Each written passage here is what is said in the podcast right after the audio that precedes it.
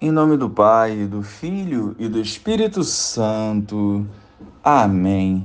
Bom dia, Jesus. Uma nova semana colocamos em vossas mãos, confiando a Ti os nossos passos e as nossas decisões. Que a Tua palavra nos auxilie a viver a santidade. Amém. Um dia Jesus estava ensinando à sua volta estavam sentados fariseus e doutores da lei, vindos de todas as aldeias da Galiléia, da Judéia e de Jerusalém. E a virtude do Senhor o levava a curar.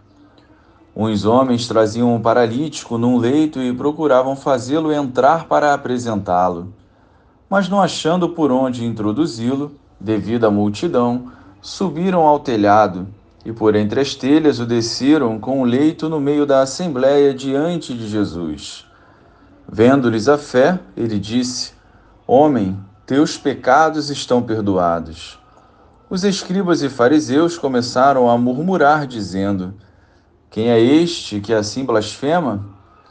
Conhecendo-lhes os pensamentos, Jesus respondeu, dizendo: Por que murmurais em vossos corações? O que é mais fácil dizer? Teus pecados estão perdoados? Ou dizer levanta-te e anda? Pois, para que saibais que o Filho do Homem tem na terra poder de perdoar pecados, disse ao paralítico: Eu te digo, levanta-te, pega o leito e vai para casa. Imediatamente diante deles ele se levantou, tomou o leito e foi para casa, louvando a Deus. Todos ficaram fora de si glorificavam a Deus e, cheios de temor, diziam: Hoje vimos coisas maravilhosas.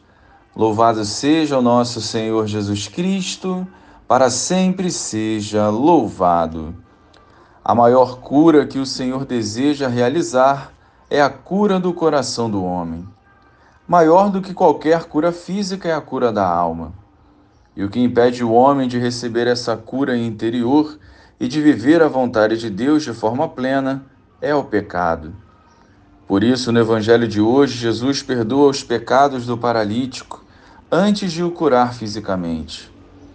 Ele tudo pode realizar, mas a cura do nosso coração depende do nosso consentimento. O Senhor está sempre disposto a perdoar, mas nós estamos dispostos a ir no confessionário e reconhecer os nossos erros? Precisamos sair da nossa comodidade para experimentar o sobrenatural de Deus.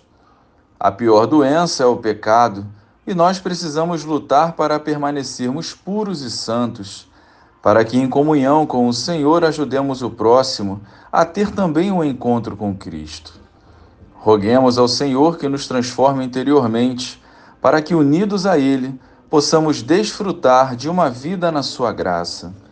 Glória ao Pai, ao Filho e ao Espírito Santo, como era no princípio, agora e sempre.